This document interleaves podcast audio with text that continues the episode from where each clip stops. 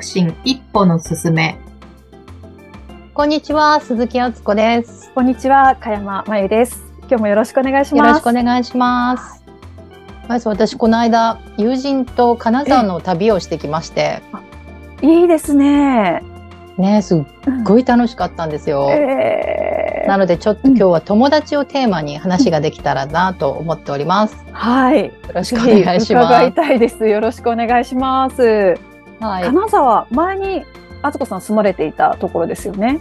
そうです。子供を育てていた23年間ずっと金沢におりまして、その時に、まあ、お付き合いさせていただいた方々とまた久しぶりに、どれぐらいだろうまあ、うん、8年ぶりぐらいに会う方もいたり、まあ、東京に来てからも、そう連絡して会っていた方ももういらっしゃるんですけれども、そう、一泊お泊まりをしながら語り明かすという、イベントをしてきまして。いいですね。うわ楽しそう。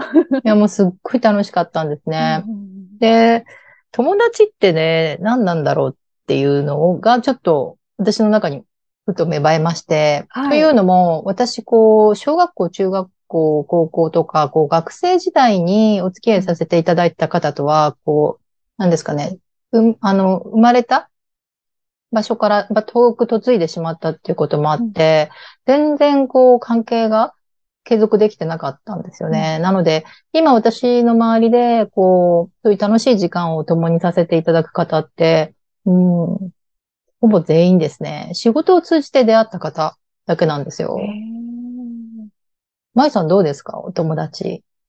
では、そうですね。今は、こう、ママ友みたいなつながりの方が多いですね。子供が今5歳と3歳なので、まあこう、土日もこう一緒に、子供も連れて一緒に出かけられる、そういうこう友達ってなると、同じぐらいのお子さんがいる方っていう風になるんですよね。そうするとやっぱり必然的にママ友つながりとか、もしくは同じぐらいの子供がいる同僚とか、昔の一緒に働いてた仲間みたいな人が多いです。そうですよね。うん。私も子育て時代はやっぱりその子供に関わる方々とお付き合いしてましたね。うんまあでも、やっぱり仕事の環境が変わるにつれて、まあお互いばらけていくというか、うん。現象が起きてますね。で、あと、先日どれぐらいの年齢の方だろう ?30 前半の方で、まあキャリアのご相談も含めてお話聞いてたんですけど、はい。うん、友達と呼べる人がいないみたいなことを話される方がいて、えー。いや、あなたにとって友達とは何ぞや、みたいなことを伺ってたら、え、なんでしょうね？みたいなやりとりになったんですよね。なので、意外と、その、まあ、友達っていう定義もね、人それぞれで、ささらに曖昧なものなので、なんか人によっては、なんかすごくこう、気さくに話したり、久しぶりって言い合える人が実はいるのに、なんか勝手に孤独感を感じてるなんていう人も、結構都市部にはいるのかなと思っての今日のテーマでもありますへね。え。確かにこう東京って人がすっごくたくさんいるんだけども、なんですけど、その、なんだろう、人がたくさんいるから、こう、友達もたくさんできそうなイメージもあるんだけど、逆にこう、孤独感を感じる場所でもあるのかもしれないですね。うん。うーん。ねだから友達の定義って何なんでしょうねって友。達、どうですかそうですね。ああ、友達、なんかその友達にもよるんですけど、うんまあ気軽に話せる人も友達っていう関係性であると思うし、あとは、本当にこう自分の、なんでしょうか、プライベートのことでのすごく深刻な相談をする友達もいるし、なんか友達の中でもいろんな友達がいますね。なんか誰、誰も、なんかすべての友達に、うん、すごく深刻な相談をするわけではないし、うん、そうですね。それなんだろう。その人との関係性でよって違うかな。面白いな私、そうね、何かを決めるとき、人に相談することない、なかったですね。へえ。うん。なんか常に自分で考えるために、考えるために必要な情報収集も自分で一人でコツコツして。で、判断してたうんので、誰かにこう相談する？みたいな友人に相談する？みたいなことってないですね。そう思うと私は友人と何を喋ってるのかっていうと、やっぱりお互いの仕事であるとか、お互いの人生をもっとうまくさせていくには、うん。どんなことがあると楽しいかねとか最近どんな楽しいことがあったみたいなことの、なんかシェアが多いかな。なんか、あつこさんのちょっとこう、セッションに近いあ、そうかもしれない。講師ともに。へえ。確かに友達と何話してるんだろう。でも、ママ友とかだと、うーん、そうですね、子供の話から、何ですか、子供の悩み、子供とのこう接し方の悩みから、こう、なんでしょう、日常の優先順位の付け方とか、うん、意外にこう、なんだろう、身近な話が多い。で、自分の人生とか仕事の相談って、相談でもあり、なんでしょうか、こう、ちょっと壁打ちしてもらいながら、でも自分の中で固まってて背中を押してほしいだけの時もあるし、なんかそんな話をこう、友達としてるのかな。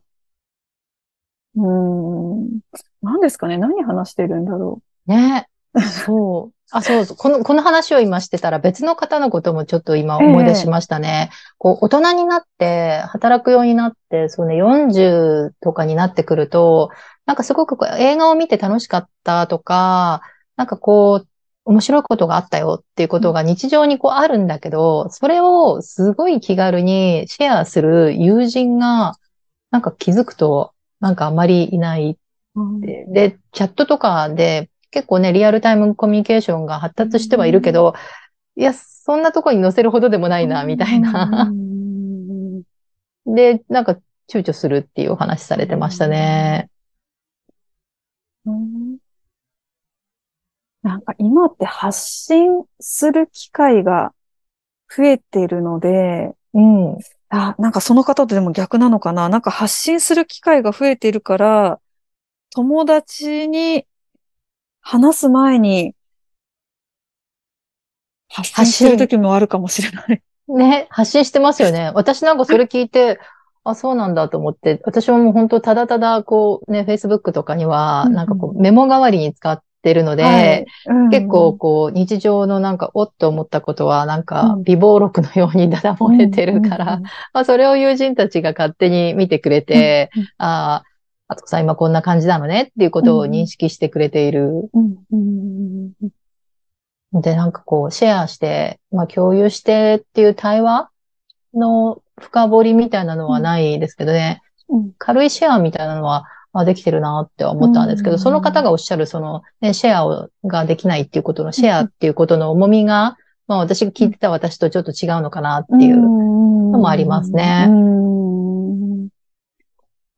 かに。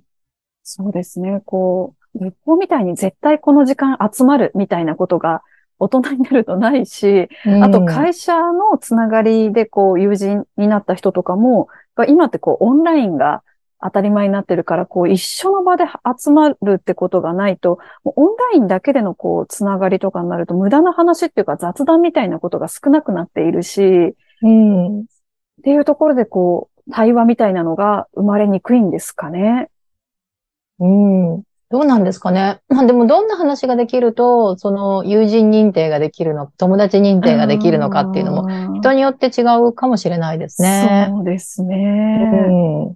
確かに。私は結構目的のない話が苦手で、うんうんうんうん。この話のなんか終わりはどこに行くのだろうかみたいなことを考えちゃう。でも、日本人の女性って多くないですか？それって。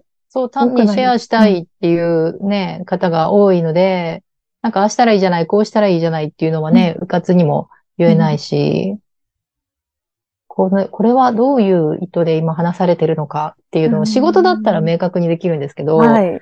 雑談レベルだとね、なんかこう、ふわっと終わっちゃうなって、あの時のあの回答はあれでよかったのかなって、ちょっ、と、そうね、仕事だと全然平気だけど、友人との会話では、そうね、結構なんかすごい深刻なことをシェアされることも多いんですけれども、で、私だったらどう考えるみたいなことをよく聞かれて、まあ、エピソードも踏まえて、なんか自分にもこういう時があった、あうん。のシェアであるとか、こういうことをするかもしれないみたいなことを話すんですけど、ふーんで終わられると、んこの話はこれでよかったのかなみたいなこともありますね。なので、す。うんうんうん後で気になった時は、あの時のあのやりとり、あれ、その後どうなったのとか、なんか自分がこんなことで気になってるんだけどっていう、んまたシェアをして、なんか、大したことななかったとか、うんあれでよかったとか、なんかもっと話したいなのか、次の展開まで結構引きずっちゃいますね。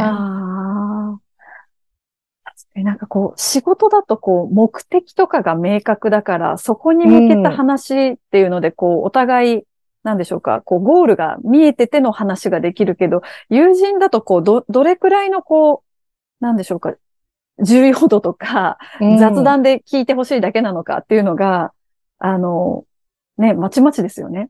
そうですね。ね、まちまちですよね。例えば、こういうくくりというか定義だとしたら、どんな人が思い浮かびますかっていうところで一つ投げかけてもいいですか？はい。えーあ、二つかな？うん。自分が、そうね、何もこう、リアクションや、こう、見返りを求めずに、もう一方的？でもこう、力になってあげたい？うん、と思える人？うん、どんな人ですか？っていうのが一つと、うん。二つ目は、逆に自分がすごい辛い時に、もう、ただただの与える愛でサポートしてくれる友人、うん。どなたが浮かびますか？ああ。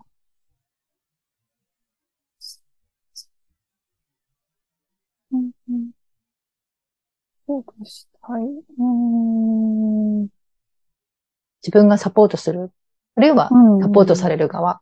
としたら、はどなたの顔が頭に浮かびますか？っていう質問ですね。一つ目の質問は、アナウンス学校時代の今、同期のことが思い浮かびました。うんううん。んうん。で、二人目は、学生時代からの友人ですね。うん。を思い浮かびましたね。うん。うんそう、一人目の友人は、アナウンサーから芸人になった友人なんですけど、すごい。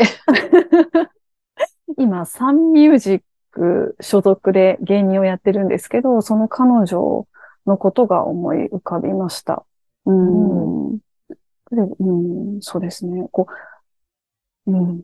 なんか常にやっぱりこう、そう頑張ってる姿勢だ、を見てきたし、一緒にアナウンス学校時代もこう、試験を受けてっていう仲間でもあったし、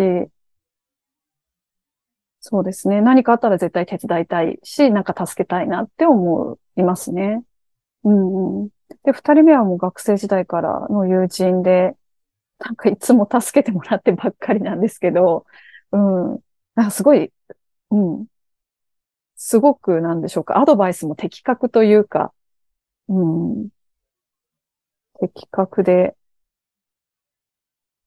なんだろう、もうずっと長く見ててくれるから、もう、うーん、そう、私の傾向とかも分かっている 友人ですかね。うんうんうん。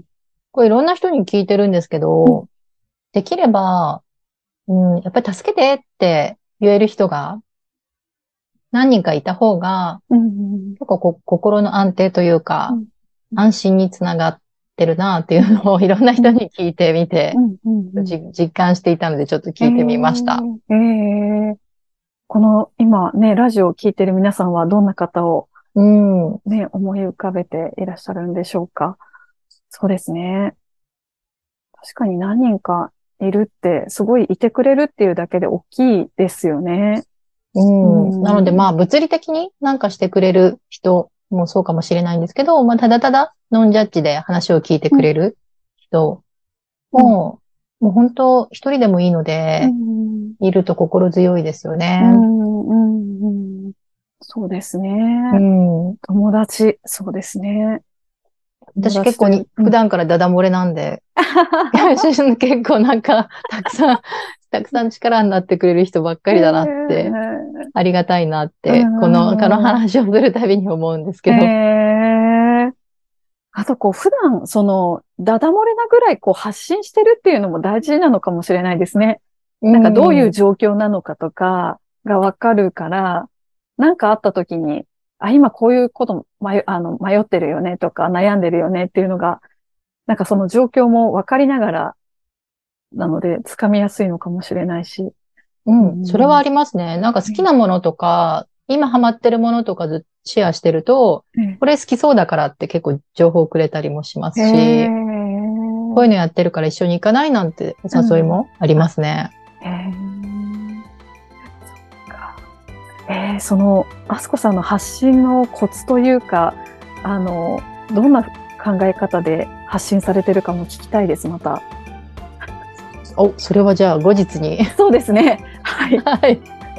ありがとうございます。そろそろお時間なので、今日はこの辺でということで。はい。あすこさん、ありがとうございます。ありがとうございます。